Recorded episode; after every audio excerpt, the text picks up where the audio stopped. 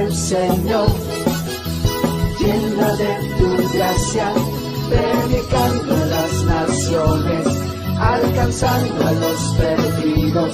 Soy la iglesia del Señor, edificando a tu pueblo, viviendo bajo tu autoridad. Soy la iglesia del Señor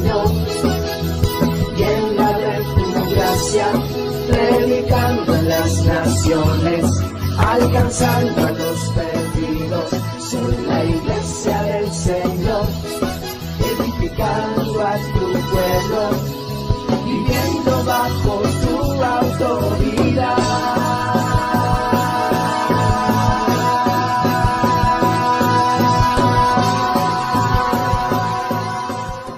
Gloria a Dios, ¿cómo está? Llenos de amor, de gracia, de misericordia, de poder y con algo de frío, ¿verdad? Pero el fuego del Espíritu es calor desde dentro, amén. Muy bien, pues estamos ya a la mitad de esta serie doble, que eh, se ha diseñado para hacer una campaña evangelística rumbo al aniversario, ¿verdad? Eh, recuerden, esta vez sería el domingo del Día del Amigo, pero no lo tenemos porque estamos eh, realizando doblemente cada una de las tareas, eh, dos semanas para, para anotar ahí en la hoja visión nuestros invitados, dos semanas para orar por ellos, dos semanas para visitarlos. Entonces estamos en ese proceso. Eh, quisiera invitar a toda la iglesia a que no se le olvide eso que estamos anunciando cada domingo, en qué tiempo vamos, ¿verdad? Es tiempo de orar, es tiempo de visitar a nuestros eh, invitados, a nuestros amigos, para el 25 de febrero del 24. Tenemos todavía tiempo, hagámoslo. Es una manera de agradecer a Dios, más allá de decirle con palabras, gracias Señor, gracias Señor. Eh, yo creo que una ofrenda de traer un amigo, dos amigos, tres amigos, ¿verdad? A que reciban a Cristo, esa es la mayor eh, ofrenda de gratitud que podemos presentarle al Señor. Hagamos eso. Muy bien, le voy a invitar a que abra su Biblia en Efesios 4:30. Efesios 4:30.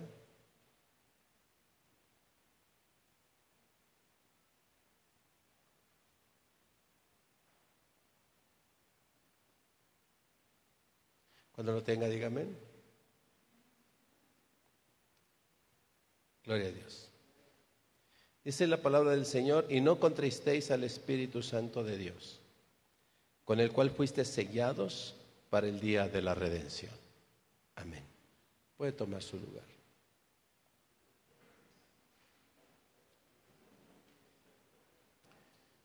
A ver, levanten la mano los que tenemos hijos.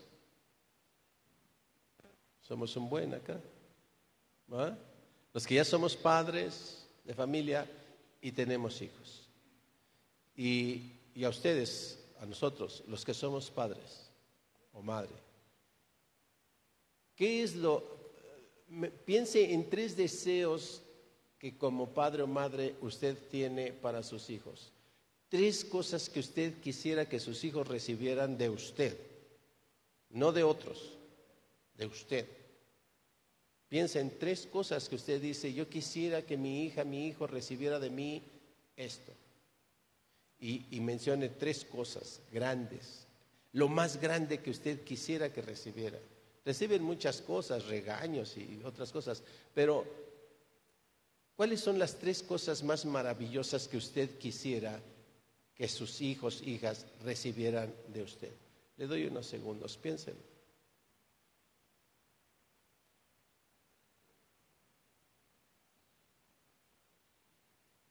Si ya las tiene, entonces la siguiente pregunta es, ¿y saben eso tus hijos?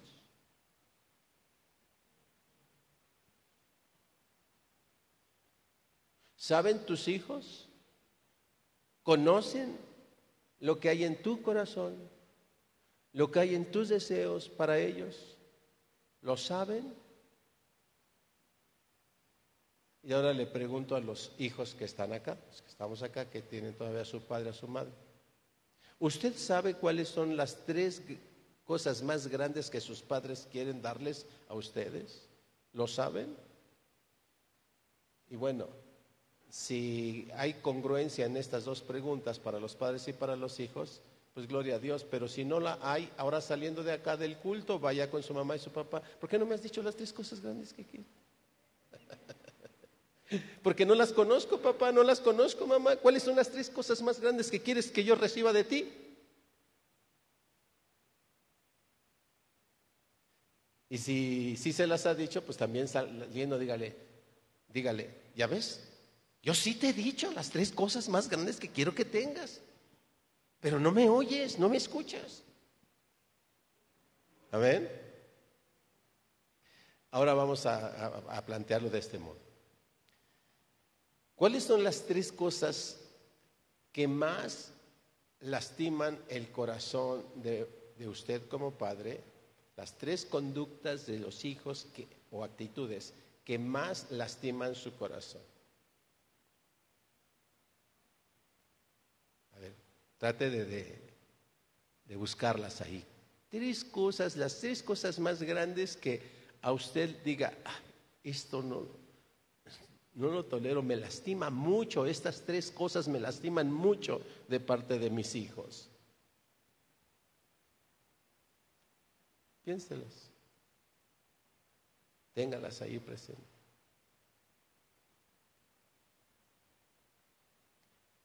Y si ya las tiene, entonces la siguiente pregunta es muy interesante también.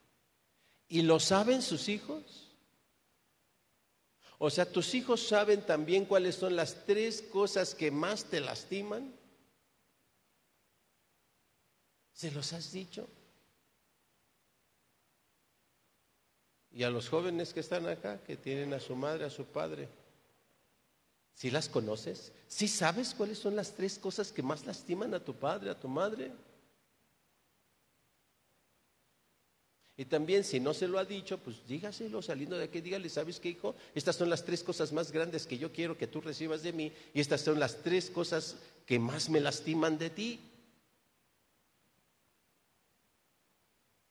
Y entonces va a ver que vamos a encontrar un hermoso diálogo en la familia. Y va a ver que vamos a encontrar caminos de reconciliación, vamos a encontrar caminos de sanidad, caminos de una relación fraterna, padre, hijo, hijos, padres, muy hermosa. Esa es la relación, hermanos. Ahora que usted lo está pensando en su propia vida, esta es la relación que Dios como Padre de nosotros quiere hacer. Él nos ha dicho las, las cosas grandes que quiere para nosotros. Dice, yo quiero que ustedes reciban esto. Yo quiero hacer de ustedes una nueva criatura. Yo quiero que sean salvos. Yo quiero que estén conmigo en la eternidad. Ahora la pregunta que nos hacemos es, ¿nos lo ha dicho Dios eso? Como padre y nosotros como hijos, ¿Dios nos ha dicho eso? ¿Lo sabemos nosotros sus hijos, lo que Dios quiere para nosotros? Pues yo no sé usted, pero yo sí. Y creo que toda persona que hemos estado y hemos estado aquí por algún tiempo, hemos recibido claridad en esa instrucción de que el Padre sí nos dice, el Padre sí nos dice, yo quiero esto para ti y tanto te amo que entregué a mi Hijo unigénito para poderte salvar, para poderte rescatar, para pagar por ti, para una serie de cosas, ¿verdad? Porque eh, yo te informo qué es lo que quiero de ti. Perdón, qué es lo que quiero para ti, que quiero que tú recibas de mí. Sí lo conocemos. Ahora, y nos dice el Señor también qué es lo que le molesta a Él, qué es lo que ah, lastima su corazón. Sí, también nos dice, mira, yo quiero estas cosas hermosas para ti, pero también quiero que sepas que hay cosas que me lastiman, que hay cosas que no quisiera que hicieras porque lastiman mi corazón. ¿Las conocemos? Pues No se oye amén, parece que no las conocemos. ¿Sí las conocemos o no? Amén. Conocemos las cosas maravillosas que Él quiere para nosotros y conocemos las cosas que le lastiman. Entonces, ¿por qué se dan tantas cosas incongruencias si siendo yo padre de mis hijos y habiéndoles dicho yo a mis hijos, mira, estas son las tres grandes cosas que yo quiero heredarte, que yo quiero que recibas de mí, y habiéndoles dicho las cosas que lastiman mi corazón, ¿por qué entonces mis hijos y, yo como padre para mis hijos hacemos cosas unos para, para el otro que, que lastiman nuestro corazón?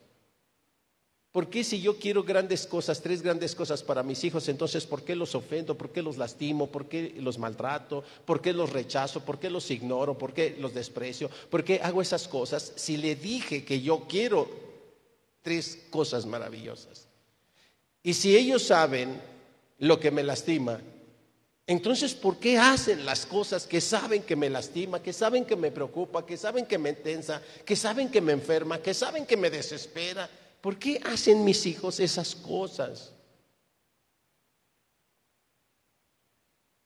Y eso tiene que pensarlo. Estamos terminando el 2023 y vamos a iniciar el 24 por la gracia de Dios, creemos. Y algo tiene que pasar. Algo tiene que cambiar. Entonces, en relación al Padre y nosotros como sus hijos por adopción en Cristo Jesús, él en Efesios a través de Pablo, en Efesios nos dice esto. A ver, mira, no contristéis al Espíritu Santo de Dios. Aquí está una de las cosas que Dios nos dice, no quiero que hagas esto, esto me lastima. No contristéis el Espíritu Santo de Dios con el cual fuisteis sellados para el día de la redención. Ahora, eh, ya llevamos, este es el sexto domingo que estamos hablando del Espíritu Santo en acción en nuestras vidas. Hemos estado haciendo cantos de adoración, reconociendo esa obra del Espíritu, diciendo hasta el cansancio, somos el templo y morada del Espíritu Santo. El Espíritu Santo está en nosotros y está con nosotros. Todavía escuchaba la alabanza, ¿verdad? A nuestro hermano Isaías, Isaí, perdón, este, insistir sobre este asunto. El Espíritu está con nosotros. Hemos dicho lo que dice la Escritura, el Espíritu nos anhela celosamente. El Espíritu quiere ah, vivir en nosotros, transformar nuestras vidas, etcétera, etcétera. Creer en el Espíritu Santo si nosotros creemos esto y, podemos tener oídos en el corazón, no acá en la cabeza, sino abrir los oídos de nuestro corazón, entonces podemos entender que el Espíritu quiere obrar en nuestras vidas para transformarnos. El Espíritu quiere que dejemos nuestras viejas costumbres, que dejemos nuestros viejos hábitos, quiere meternos en su reino, quiere limpiarnos y darnos un nuevo nombre, quiere darnos unas vestiduras blancas, quiere esas cosas está queriendo el Espíritu Santo hacer en nuestras vidas. Pero para hacer eso necesitamos tener oídos para oír lo que el Espíritu le dice a las iglesias, eso lo, leemos en Apocalipsis. Necesitamos que nuestros oídos espirituales sean abiertos. Porque mucha gente, mire, estamos acá pero no siempre tenemos, tenemos los oídos espirituales abiertos para poder escuchar la voz del Espíritu. Y a veces andamos ahí pidiendo que si pudiera haber un hermano, una hermana, un líder o el pastor, que pudieran ellos oír lo que el Espíritu me está hablando a mí. Oiga, pastor, ¿no me puede dar usted una palabra porque yo como que no escucho al Espíritu Santo? Porque no he logrado ser receptivo. Eh, no he permitido que el Espíritu Santo me haga así receptivo, escuchar lo que el Espíritu me está hablando a mí. Mira, eres un rebelde, mira, eres un, ah, esto es un majadero, mira, eres un desobediente. Esas cosas entristecen al Espíritu Santo. ¿Podría darme una palabra, pastor? Pues luego cuando le damos la palabra que Dios nos da para él, se enoja. No, yo no me esperaba que me dijera eso. Pues, ¿qué querías que te dijera mi alma, mi amor, mi vida? Entonces, eh, el Espíritu Santo que mora en nosotros, Él nos va a hacer receptores, Él nos va a hacer sensibles, Él nos va a abrir los oídos para poder escuchar la voz del Espíritu. Amén. Pero en este obrar del Espíritu, resulta que hay tres cosas que hacemos en contra del Espíritu Santo. Ponga mucha atención, porque el Padre nos dice, mira, hay tres cosas que, haces con las cuales tú resistes al Espíritu, resistes a mi voz, resistes a mi presencia. Yo estoy en ti. Por más que me niegues y que te vayas de farra y por más que digas majaderías y por más que vayas, hace un rato escuchaba como decía eh, eh, eh, Isaí, ¿verdad? A donde quiera que vayas, el Espíritu de Dios va contigo. No importa si estás en un antro, no importa si estás en un deportivo, no importa si estás tomando, no importa si estás albureando, no importa si estás golpeando, no importa si estás haciendo cosas indebidas, el Espíritu Santo allí permanece porque Él es fiel. Amén. Y entonces nos dice, mira, hay tres cosas que haces que, que resisten a mi espíritu. La primera es resistir. Yo creo que entre las tres cosas que como padres le decimos a nuestros hijos que no nos gustan, es esa resistencia. Es la resistencia que tienen los hijos a hacer la voluntad, la buena voluntad que los padres tenemos para con ellos. Mira, en mi buena voluntad, yo quiero, hijo, que seas así.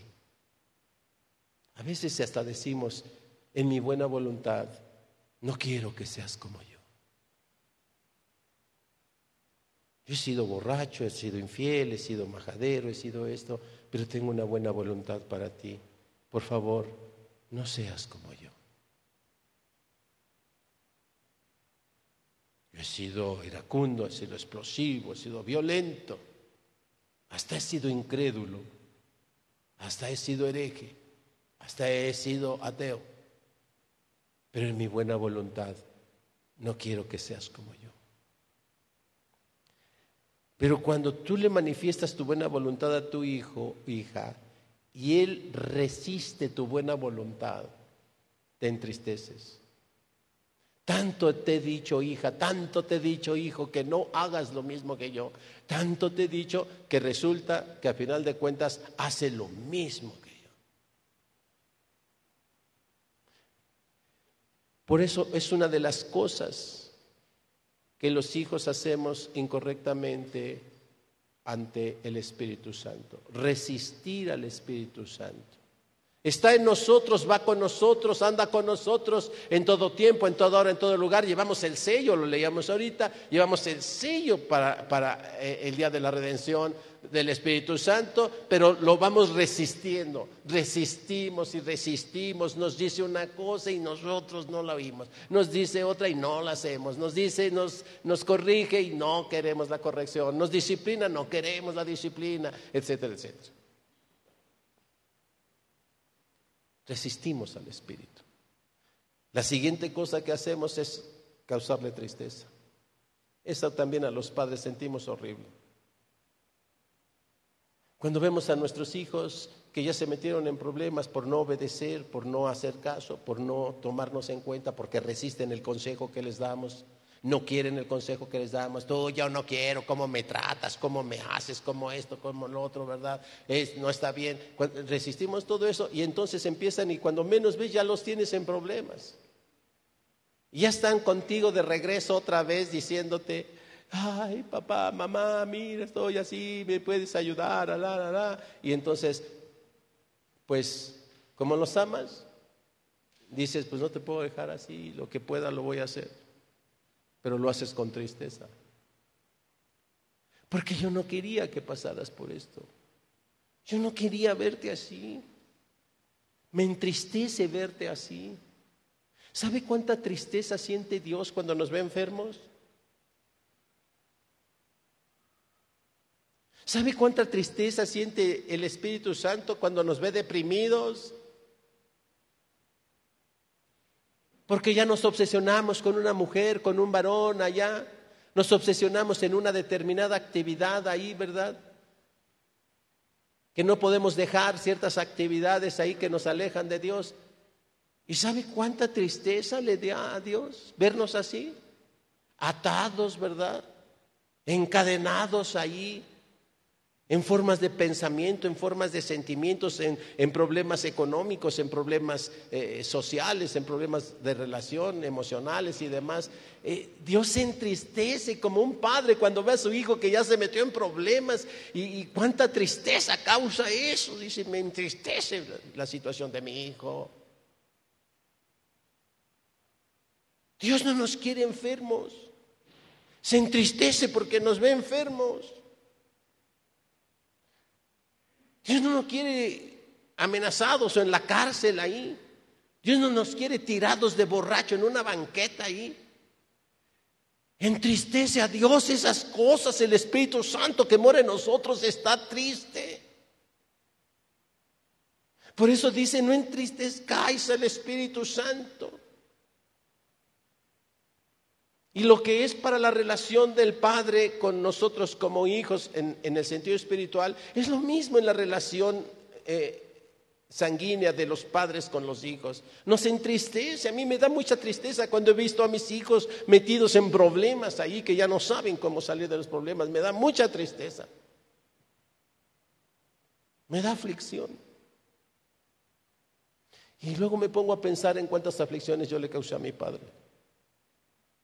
¿Y cuántas aflicciones le causé también a mi madre? Por no escuchar, por resistir. Y luego estar en condiciones que le damos tristeza a nuestros padres. Y la tercera cosa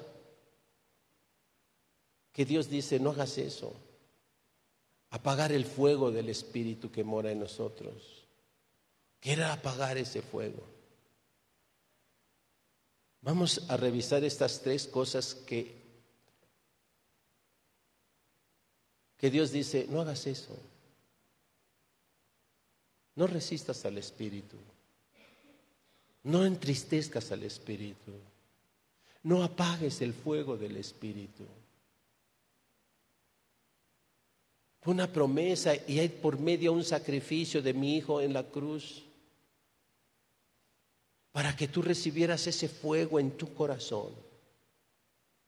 Media un sacrificio, el sacrificio de mi hijo unigénito, dice Dios.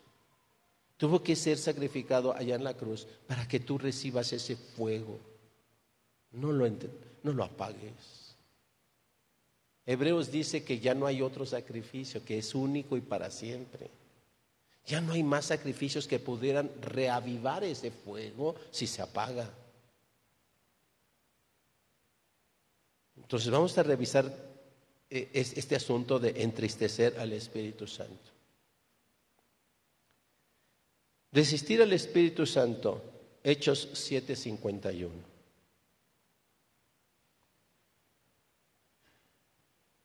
Hechos 7:51. Cuando lo tenga, dígame. ¿Sí está ahí?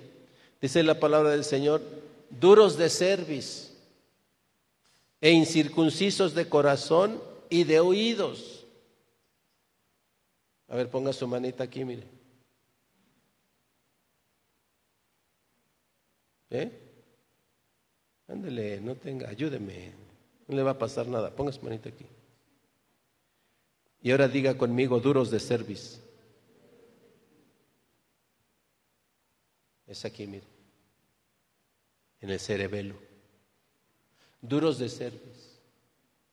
Ese traen, traen desde, desde la cuna, traen ustedes problemas que a veces ni siquiera se dan cuenta porque están en, en, el subconsciente, ¿verdad? Según las teorías psicológicas actuales. Están ahí en el subconsciente, usted no está consciente de todas las heridas y todas las cosas que trae ahí, eh, duros de cerviz. Duros de cerviz. Porque traes heridas que te lastimaron y todo, que te hacen duro, duro, duro para resistir al Espíritu Santo, duro. Y esa dureza se refleja hasta en el ceño a veces de, las personas. Cuando estamos escuchando la palabra de Dios, hay quien hasta hace así. Porque hay una dureza de, de cerviz, una dureza que dice, no puedo creer que me esté hablando a mí. Le ha de estar hablando a otras personas. Yo no soy ese, a mí no. Duros de cerviz. Y mire lo que sigue diciendo. Incircuncisos de corazón. Ponga su mano acá. Y el Señor dice, incircunciso de corazón. Porque no dejas que el Señor circuncide tu corazón y corte aquella cosa que, se corta allí en, el genital masculino, ¿verdad? En la operación a mano. No dejas que te corte eso y, y te haga, te extirpe, te quite todo el dolor que traes, todos tus errores emocionales, no quieres que te los quite duro, incircunciso de corazón. No quieres que mi espíritu llegue y haga esa cirugía en el corazón que te libere de todos los odios contra tus padres, contra tus tíos, contra tus abuelos, de todo el odio que traes contra aquellos que te golpearon de niña, de niño, que abusaron sexualmente de cuando eras niña y cuando eras niño, aquellos que te humillaron, aquellos que te... Ah. Y no quieres, no quieres Eres duro, incircunciso de corazón. Deja que te circuncide el Espíritu Santo. Deja que te corte todo eso y te haga un corazón de carne. Un corazón sensible al Espíritu Santo. Pero hay quien llega y se, y se, encuentra con la palabra de Dios y se encuentra con este mensaje del Señor y sigue resistiendo. No quiero dejar de odiar a mi padre, no quiero dejar de odiar a mi madre, no quiero dejar de odiar a mi esposa, a mi esposo, el traidor, la traidora, el abusivo, el que me violó, el que abusó de mí, el que me estafó, el que me despreció, el que me golpeó, el que me corrió de la casa, el que hizo tales cosas. No quiero dejar de odiar eso. Por eso dice, incircuncisos de corazón. Y luego dice qué cosa.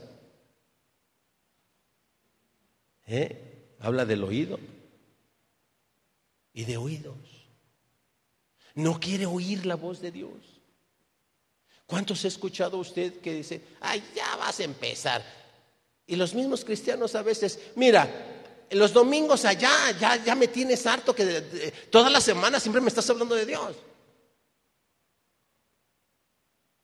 Yo no quiero eso. Porque dice que estamos algunos incircuncisos de oídos.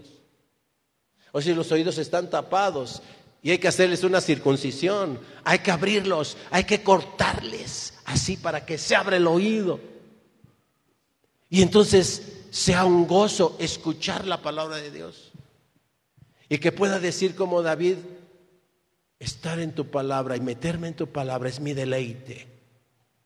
Tu palabra es mi gozo. El incircunciso de oídos le molesta que se esté hablando de Dios.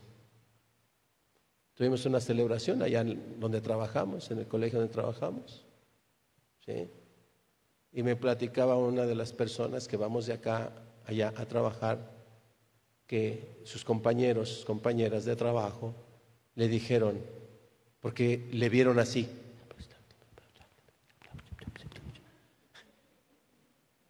ay, me caes mal porque todo el tiempo estás orando por todas las cosas. El incircunciso de oídos se molesta. No puede oír, o sea, no quiere. Por eso dice aquí, entonces usted tiene que revisar lo que el Espíritu nos está hablando ahora. Mira, duro de servicio incircunciso de corazón y de oídos sordos, tapados. Pero quieres que Dios haga una obra, que Dios haga milagros en tu vida. Y Dios tiene los milagros en nuestra vida. leí ahí el, pedacito ese del tema de, de hace ocho días. ¿sí? Cristianos que nos estamos perdiendo la plenitud que hay en nosotros porque el Espíritu Santo ya está en nosotros. El Espíritu Santo no quiere enfermos. Él quiere sanarnos todo porque dice que nuestro cuerpo y nuestro espíritu ya le pertenecen a Dios. Y si, mi cuerpo es de Dios, entonces, ¿cómo va Dios a dejar que yo esté enfermo? No. Dios va a sanarte, pero por ser eh, duros de servicio, incircuncisos de corazón y de oídos, por esas razones estamos impidiendo que Dios haga esa obra de restauración, esa obra de renovación, de hacernos nuevas criaturas. Y aunque, y aunque dice que aunque seremos viejos, Él nos va a renovar como las águilas y esas cosas, ¿verdad? No lo creemos. Y entonces vemos, mire, hoy la iglesia no está como en otros domingos. Y tenemos noticias de gente que está mal, está enferma, está en cama, está... ¿eh? Algunos por esas razones, algunos por debilidad del carácter, hoy no están aquí. ¿Por qué no vienen? Entonces tiene usted que escuchar esto. Mire, no sea duro de servicio, no sea incircunciso de corazón y de oídos. Porque la buena voluntad agradable y perfecta de Dios quiere tu prosperidad, quiere tu bienestar, quiere tu sanidad.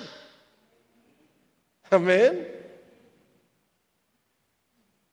Yo de repente he llegado a pensar, y que Dios me perdone si, si, si mi razonamiento es incorrecto, que uno le pide a Dios.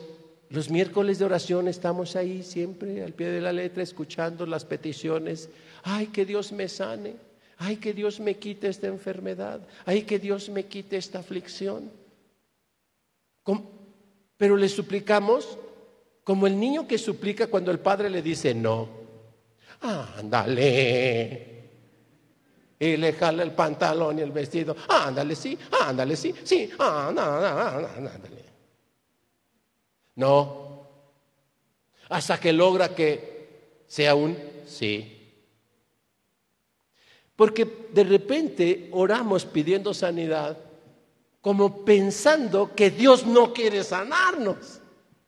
Y que entonces Dios nos tiene así, ¿verdad? Y le decimos, ya quítame esta enfermedad, Señor, ¿verdad? Ya, quítame estos dolores de acá, y quítame esta aflicción, y quítame esto. Pero como si Dios no quisiera. Y el asunto es que Dios dice, pues si siempre he querido eso. ¿Tú crees que yo quiero que tu hijo esté enfermo? ¿Tú quieres que yo, yo quiero que tu esposa, tu esposo estén enfermos? ¿Tú crees que yo quiero eso? ¿Cómo? Entonces, ¿qué entendimiento tienes de mí? Y Dios nos está diciendo, yo nunca he querido eso para ti. Yo siempre estoy queriendo que estés sano, que estés fuerte, que estés vigoroso, que tengas ánimo, que estés gozoso, que estés alegre, que estés en paz, que te sientas seguro. Esto es lo que siempre estoy queriendo para ti, jamás he querido lo contrario. Pero eres duro de servicio, incircunciso de corazón y de oídos sordos. Entonces todo lo que tenemos que hacer porque viene por añadidura. Jesús lo dijo de una manera hermosísima. De las primeras cosas que uno va leyendo en los evangelios, después del Sermón del Monte, pero, en los demás evangelios uno escucha una sentencia de Jesús hermosísima. Dice, busquen primeramente el reino de Dios y su justicia. Y todas, todas Diga conmigo todas. Ándele. Pero dígalo creyendo, todas las demás cosas os serán añadidas. tu sanidad, tu prosperidad, tu estabilidad, tu paz emocional, tu fortaleza, tu seguridad, etcétera. Todo te será añadido. Amén. Pero pasan estas cosas porque estamos, ¿qué cosa? Resistiendo al Espíritu Santo. ¿Cuántas veces te ha pasado esto? Mira, como, como humanos, nos ha pasado esto. Que tú quieres el bien para una persona y le estás ofreciendo el bien y por su orgullo, no, no, ¿cómo cree? Yo no, yo puedo, no, no. Si hay así de que lo, no, no me dé nada. Haga de cuenta con Dios. ¿Cuántas veces te has dado cuenta que la persona no puede salir o no va a poder sobreponerse, superar cierta situación?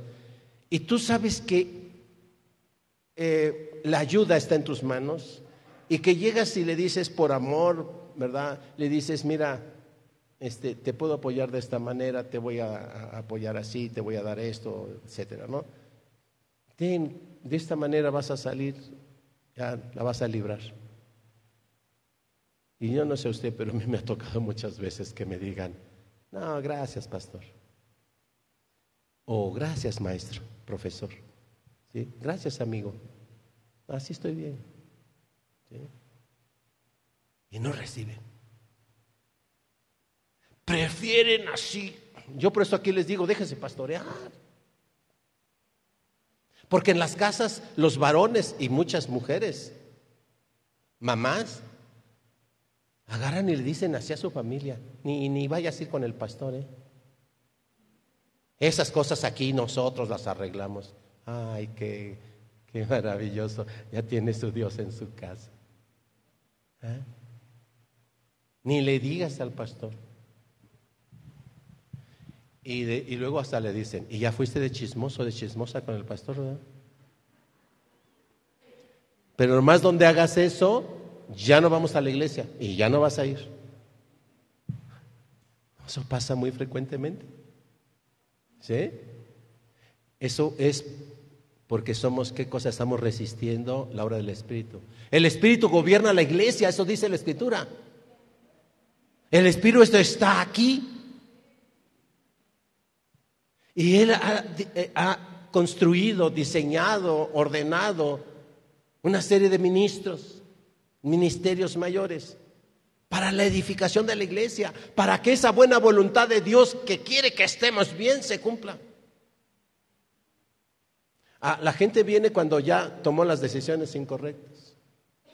Y por eso el Espíritu se entristece. Porque viene cuando ya está mal. Pero cuando tomó las decisiones, nunca dijo al Espíritu, nunca vino, pastor, mire, estoy pensando a tomar esta decisión, estoy pensando hacer este negocio, estoy pensando en, llevar a cabo esta tarea. ¿Qué, ¿Qué puedo haber, qué puede haber de parte de Dios aquí en el cuerpo de Cristo a través de usted? ¿Qué guianza me puede dar Dios? Quisiera escuchar. Y yo sé que Dios lo ha puesto aquí para que a través de usted podamos también escuchar la guianza del Espíritu Santo. Eso es dejarse pastorear. Y entonces pues ya le damos ahí lo que Dios nos sé. Porque no le aconsejamos aquí, hay gentes que se han acercado, gloria a Dios por sus vidas, y se habrá dado cuenta que no estamos nunca dándole consejos por nuestra experiencia. Siempre que damos un consejo, una guianza, lo hacemos desde los textos de la Escritura. La palabra de Dios dice esto. Por lo tanto, en base a esto, yo le sugiero esto otro. Eso es escuchar. Es dejar de ser duro de servicio. Así es que ya deje de estar ahí. Le tengo que decir al pastor. ¿Eh? Y ahí vas todo de chismoso, luego, luego con el pastor. Pues entonces, ¿para qué quiere iglesia? Y muchos por eso dicen, tú no necesitas de la iglesia, aquí nosotros solitos podemos. Y vea, están vacíos los lugares. Por pensamientos como ese. Cuídese de eso, no resista al Espíritu Santo. Dios nos dio la libertad de elegir Lo hemos predicado mucho en líderes.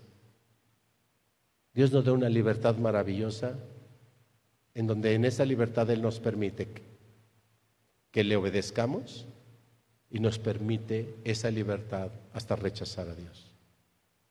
Esa es la maravillosa obra de libertad. Él siempre aconseja, yo te aconsejo que no te apartes de mí, porque yo soy la vid verdadera. Y no os engañéis, sin mí nada podéis hacer, pero eres libre. Eres libre. Si no quieres estar pegado a la vid verdadera, eres libre. Solo quiero que sepas lo que te va a pasar. Eres pámpano, te vas a secar, te van a cortar y te van a echar al fuego. ¿Ve cómo Dios siempre informa? Dios siempre dice, mira, yo quiero esto para ti. Pero si haces esto, te va a pasar esto. Otra manera de entristecer al Espíritu Santo es mentir. A veces le decimos a la gente, ¿cómo está, hermanito? Yo les he dicho, siempre que yo le pregunto cómo está es porque soy pastor y quiero saber cómo está. Porque Dios me puso a pastorear y me preocupa cómo está la oveja. Y por eso me los encuentro. La primera pregunta que les hago, ¿cómo está, hermanito? Buenos días, buenas tardes. Y rápido le suelto la pregunta, ¿cómo está? abriendo las puertas y la oportunidad para que usted, si está mal, diga, pues no estoy bien, pastor. Traigo estas broncas. Véngase, vamos a platicar. Reciba guianza. Reciba consejo. Pero cuando tú le preguntas a la gente así y ves en su rostro su aflicción y ves en sus ojos que casi quieren llorar y ves hasta su andar así, ¿sí? y ves su caminar débil y ves su rostro así afligido. Y agarras y le dices, ¿cómo está hermana? ¿Cómo está hermano? Y agarra y te dice, bien pastor, bien pastor. Ya me está mintiendo. El Espíritu Santo te pregunta, ¿cómo estás? Imagínate, agarras y le dices, bien, bien, Señor, yo estoy muy bien acá. El Señor dice, bueno, yo no te veo bien. Pero si tú me dices que estás bien, pues el amor que dice, todo lo cree. Si tú me dices que estás bien, pues estás bien. Claro que luego cuando pasan cosas empiezan a decir, el pastor nunca me ve, el pastor no me... Oh. Pues si cuando te pregunto me dices que estás bien, ¿ve? Entonces, Mentir es una forma de entristecer. Cuando tú ves a tu hijo que, ya se metió en problemas, te llegó el chisme, ¿verdad? Por ahí alguien te dijo, ¿sabe qué? Que, su hijo anda haciendo esto, anda diciendo aquello, y, por allá fue a decir y estuvo llorando con fulanita, con perenganito, ¿verdad? Allá llorando, y tú sabes que está llorando, y tú sabes que algo le está pasando, y agarras y te acercas a tu hija, a tu hijo, y le dices, oye hijo, ¿cómo estás? Y no quiere hablar contigo. Agarra y te dice, estoy bien, pero es que por ahí me enteré que, no, no, no, ¿qué, les haces caso? Yo estoy bien, papá, yo estoy bien, mamá. Dime qué pasa en tu corazón. ¿Te gozas? ¿Te entristeces? Dices, pero ¿por qué? ¿Por qué a mí no me dice? Así el Espíritu Santo que mora en ti está diciendo, ¿cómo estás en cada mañana sus misericordias renovadas? Agarra y te pregunta, hijo, ¿ya despertaste? ¿Ya despertaste? ¿Cómo estás? Y todo el día anda con nosotros, ¿y cómo vas? Son las 11 de la mañana, son las 12, es la 1 de la tarde. ¿Cómo estás? Son las 8 de la noche. ¿Cómo te fue este día? ¿Cómo estás? Entonces, no seas sordo y no mientas. Dile al Señor con toda honestidad, no estoy bien. Yo no quería hacer esto, pero me carga, eh, traigo esta carga de conciencia aquí, Señor, la regué. No estoy bien. Hice esto, hice aquello, hice el otro, Señor. Dime qué puedo hacer. No estoy bien. Y el Espíritu Santo te va a consolar y te va. La mentira. Eh, mantenerse airado con la gente robar, hablar palabras corrompidas, caminar en amargura, caminar siempre con malicia. Son cosas que le causan tristeza al Espíritu Santo. Y vamos por último a este tema de apagar eh, el fuego del Espíritu. Primera de Tesalonicenses 5:19. Primera de Tesalonicenses 5:19. Un mandato ahí, texto cortitito.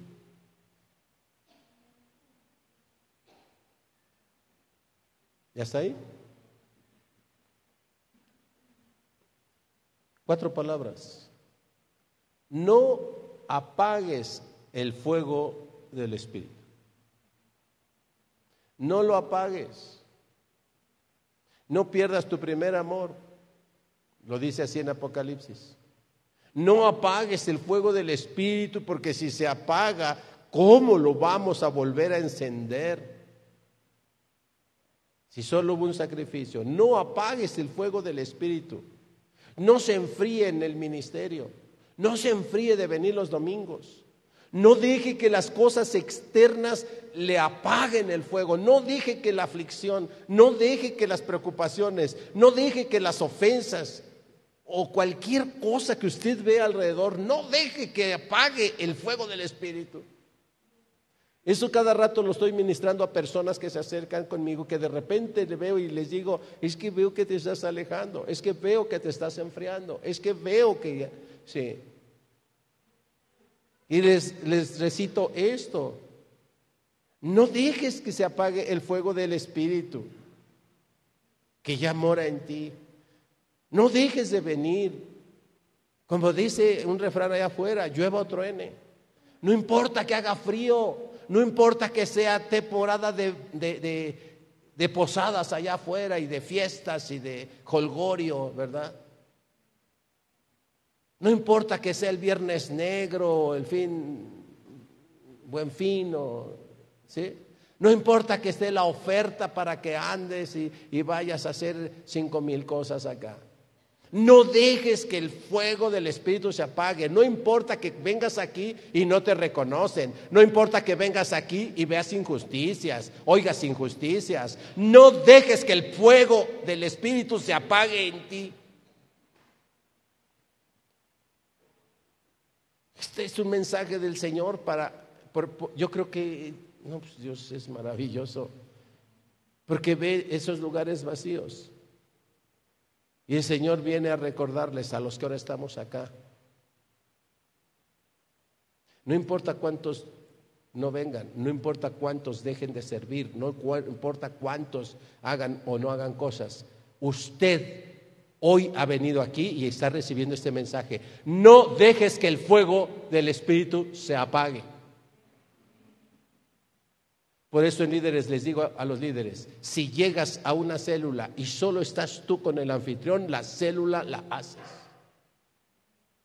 Porque no dejas que el fuego del Espíritu se apague. Por eso les he dicho cuando están acá a los ministros del altar, no importa que, parezca que se está cayendo el templo, usted aquí se para y aquí se muere, aquí nos quedamos y aquí nos morimos y no dejamos que el Espíritu de, el fuego del Espíritu se apague. Nada que me bajo y me echo a correr. ¿Verdad?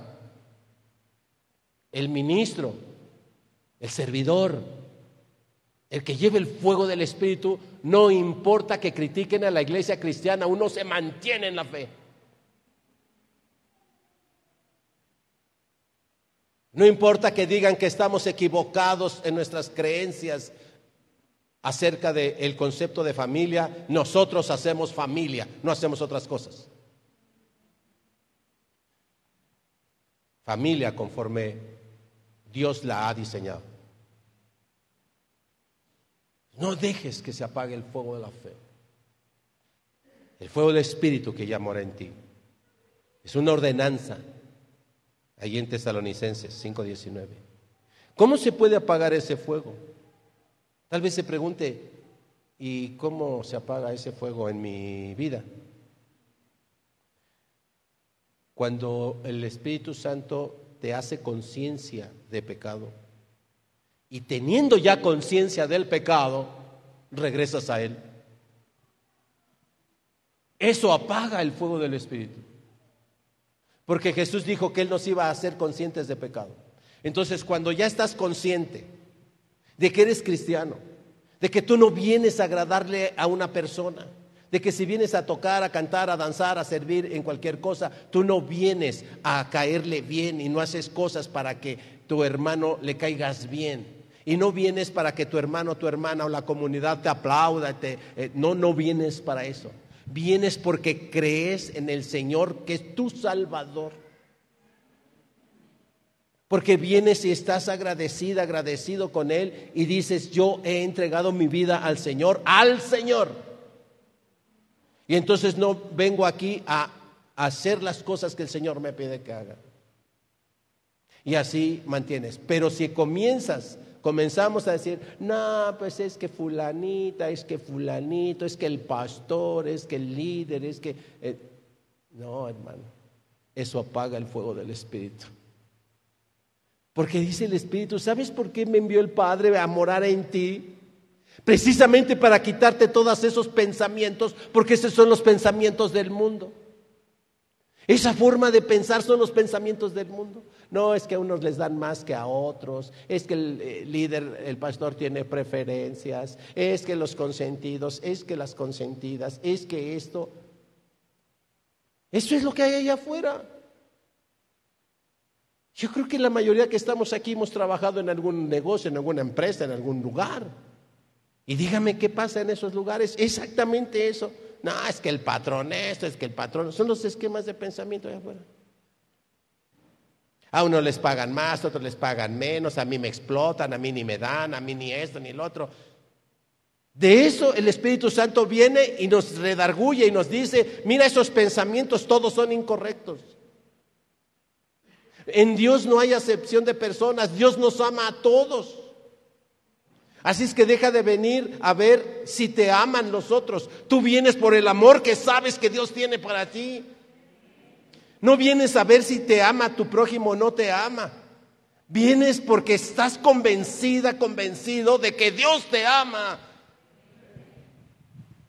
Y por eso llegas a servir en los tiempos que haya que servir, cuando haya que servir, cuando haya que adorar, cuando haya que orar, cuando haya que estudiar. Eh, tú dices, porque sé que Dios me ama.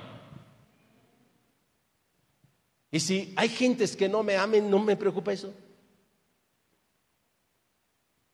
La única preocupación que yo tenía es, ¿me ama realmente Dios? Y hoy estoy convencido. ¿Cómo está? Convencido. Vivo para siempre. ¿Ah? Salga de hoy convencida, convencido de que el Espíritu Santo está morando en usted y que Toda la obra del Espíritu en su vida es por amor y para su bien. Amén.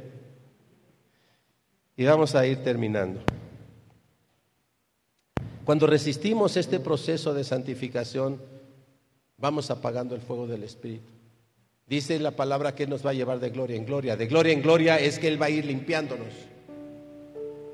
Va a limpiar la sala, va a limpiar la cocina de nuestro corazón, va a limpiar la recámara, va a limpiar el baño, la azotea, la azotehuela.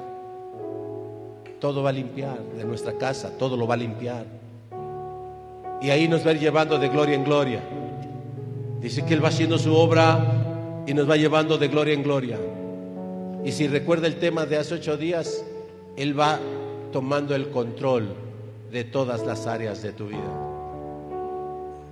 Y cuando nosotros permitimos que Él tome el control de todas las áreas de nuestra vida, entonces es cuando decimos que somos maduros. Porque maduro, cristiano maduro no es el cristiano que alcanza un, un lugar. Cristiano maduro es el que camina. La madurez no es algo que se alcanza, la madurez es algo que se camina en ella. Yo le doy gloria a Dios porque usted hoy está aquí. Porque estoy seguro que también tuvo la tentación de no venir. Y sabe, quiero que reflexione este domingo, hoy. Quiero que reflexione lo que le voy a decir. Porque el cristiano siempre mira adelante, no mira hacia atrás. Eso dice las escrituras.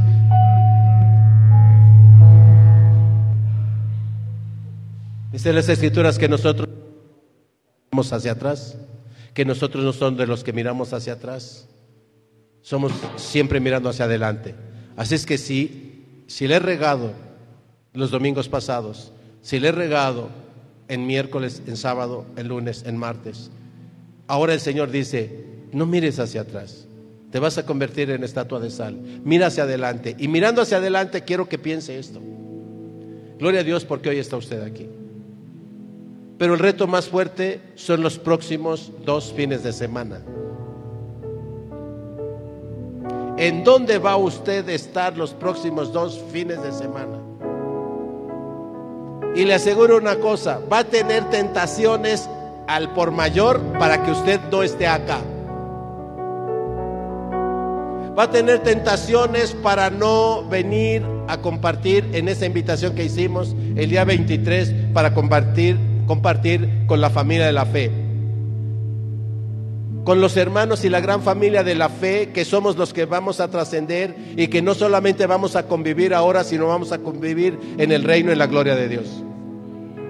Eso es más grande y le, le dejé el reto hace ocho días, hace quince. ¿Quién acepta el reto de traer el 23 la mejor cena para compartir con los hermanos de la fe, con la familia que tiene un padre y es el creador? ¿Quién puede hacer eso y compartir el día 24 el recalentado? lo que quede. Y no al revés. Es un gran reto. Aquí vamos a estar. Por eso piensa, ¿dónde vas a estar los próximos dos fines de semana? ¿Sí? Y eso pone a prueba. Si has escuchado y el Espíritu de Dios estás ahí, te está hablando y tú escuchas esa voz. Dios te dice, yo soy tu Salvador, Afuera nadie te ha salvado. Yo soy tu Salvador. Yo soy tu castillo. Yo soy tu fortaleza.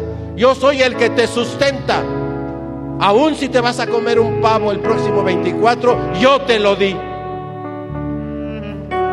Pero el Señor dice, quiero que lo compartas con mi familia, tu familia, la gran familia del reino de Dios. ¿Puedes hacer eso? Dice el Señor. ¿Puedes hacer eso?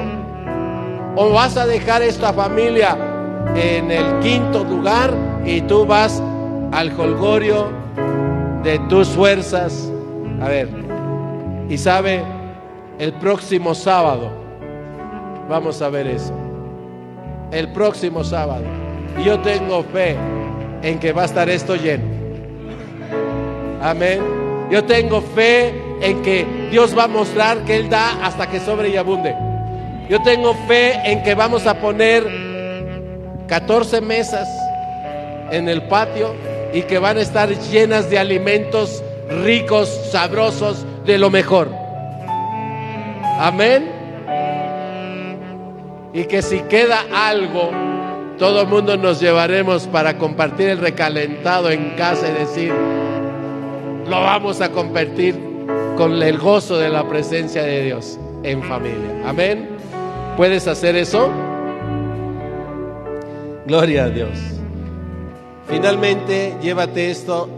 Hay consecuencias que dicen las escrituras de aquellos que resisten al Espíritu, de aquellos que ah, blasfeman contra el Espíritu Santo, de aquellos que entristecen al Espíritu. Hay consecuencias. Y quiero que, que la sepa también, porque Dios quiere que la sepamos. ¿Qué va a pasar si resistimos al Espíritu Santo? El que actúa en contra del Espíritu Santo permanece atado, va a estar enfermo, va a estar esclavo de todas aquellas cosas que Dios quisiera que estuviera libre. Hasta que permita la persona que la voluntad de Dios a través de la obra de su Espíritu se cumpla en sus vidas. Si usted sigue resistiendo, no pregunte, pero ¿por qué a mí me pasan estas cosas? ¿Por qué a mi familia? ¿Por qué mis hijos? ¿Por qué mi matrimonio? Porque has resistido al Espíritu Santo. Así es que, ¿quieres sanidad? Pues no resista al Espíritu. No lo entristezca. Ese es el mejor consejo que Dios nos da. Y punto número dos, el que actúa en contra del Espíritu Santo rechaza el regalo más grande y maravilloso que la humanidad ha recibido, la salvación. No resista al Espíritu Santo. Amén. Usted lleva el sello y está con usted. Dios lo quiere liberar. Dios lo quiere prosperar. Recibe el regalo. Hablando de esta época de regalos, pues reciba el regalo de Dios. Amén. Cierre sus ojos y vamos a orar. Póngase a cuentas y dígale al Señor si usted reconoce hoy el Espíritu le ha redarguido y reconoce que ha resistido al Espíritu. Entonces ore y dígale, Señor, perdóname porque he resistido tu obra. Perdóname porque hoy entiendo que tú me quieres bien, que tú me quieres sano, me quieres sana, me quieres fuerte, me quieres próspero, me quieres seguro, pero yo he resistido tu obra en mi vida. Perdóname, Señor. Pero quiero hoy hacer un pacto contigo. Quiero hoy decirte que no más voy a resistir eso. Que voy a rendirme a ti. Que voy a dejar que tu voluntad sea obrando en mi vida a través de tu Espíritu. Porque tu voluntad es buena y perfecta. Yo quiero vivir eso, Señor. Yo quiero vivir esa paz. Yo quiero vivir esa prosperidad. Yo quiero vivir esa sanidad. Yo quiero vivir esa fortaleza. Díselo al Señor. Y pídele perdón si no, si lo has resistido, si lo has entristecido, pídele perdón, porque Él es grande en misericordia y tardo para la ira. Señor, te damos gracias. No más te voy a resistir. Señor, te doy gracias. No más te voy a entristecer. Señor, te doy gracias y no más blasfemaré contra ti. Tuya es la gloria, todo el reino, por los siglos de los siglos. Amén. El año próximo seré una persona completamente renovada por la obra del Espíritu en nuestras vidas. Amén. Una iglesia nueva, una iglesia renovada. Eso es lo que estamos profetizando. El Señor eh, ha preparado todo este año para el 24 levantar una iglesia renovada, una iglesia fortalecida. Amén. Gloria a Dios.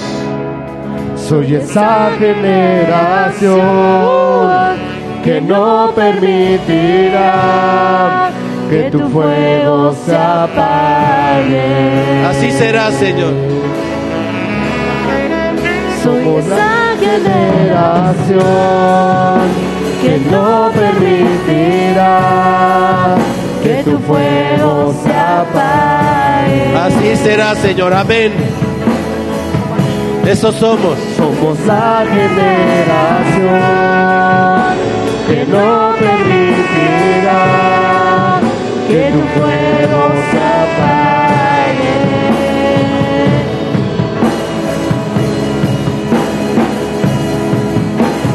Como aquellos jóvenes hebreos no nos inspiraremos, solo a Dios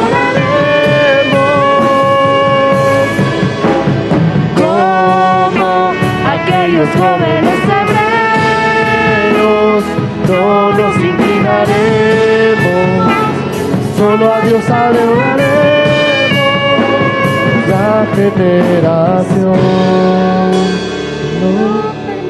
Oye, hace dos mil años hubo una generación que recibió en el Pentecostés el fuego del Espíritu, lenguas de fuego, como viento recio y como lenguas de fuego, lenguas de fuego se posaron. Esa fue una generación y esa generación no dejó que el fuego se apagara. Los persiguieron, los persiguieron, los mataron, pero no permitieron que el fuego se apagara. Se fueron del lugar pero no permitieron que el fuego se apagara. Por eso sigue vigente este versículo de Tesalonicenses. No dejes que el fuego se apague. Hoy es nuestra generación, no importa la edad que tengas. Este canto no es solo para jóvenes, es para todo el creyente de esta generación, de este siglo, del 2023 y 2024 próximos. Somos esa generación. Nos tocó vivir ahora y Dios nos concede el privilegio del fuego del Espíritu para no permitir que se apague. No importa cuántos quieran aplastarlo, no importa cuántos quieran apagarlo. Somos la generación que no va a permitir que el fuego se apague. Amén. Cántalo. generación que no permitirá que tu fuego se apague. Díselo. Tú eres eso, yo soy eso. Soy Dile. esa generación que no permitirá que tu fuego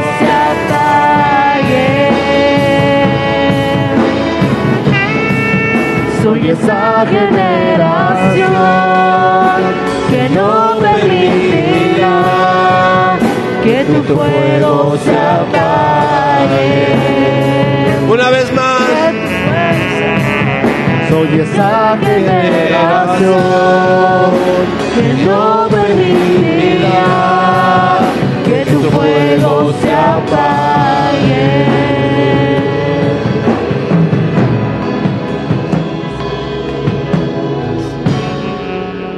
Ahora quédese callado unos segundos, guarde silencio, apacigue su alma, su mente y escuche, voy a decirlo lentamente. Somos, somos esa generación. Dios nos ha concedido la vida y la salud. Dios nos ha dado, nos sostiene en este tiempo, en este lugar. Somos esa generación. Somos esa parte de esa generación que está en Liste Soyuca. Y como usted y yo, hay miles, millones de pequeñas comunidades. Dios tiene una antorcha encendida en cada comunidad que escucha su voz y la guianza del Espíritu. Por todo el planeta hay millones de lumbreras. Como usted y yo somos esta generación de este tiempo, para este tiempo y esta hora, como le dijo Mardoqueo a Esther. Para este tiempo y esta hora te he sostenido. Porque tú eres parte de esta generación que no va a permitir que mi fuego se apague. A eso somos llamados. Por eso, después de escuchar esto, somos esa generación. Le voy a invitar a que diga con toda conciencia, amén. Amén. Amén. Así sea. Amén. Somos eso. Amén. Den aplauso al Señor y no deje que el fuego se apague. Vaya a su casa, vaya a la calle, vaya donde vaya. Usted lleve el fuego del Espíritu. Amén. Gloria a Dios. Soy la iglesia del Señor, llena de tu gracia, predicando a las naciones, alcanzando a los perdidos. Soy la iglesia del Señor, edificando a tu pueblo, viviendo bajo tu autoridad.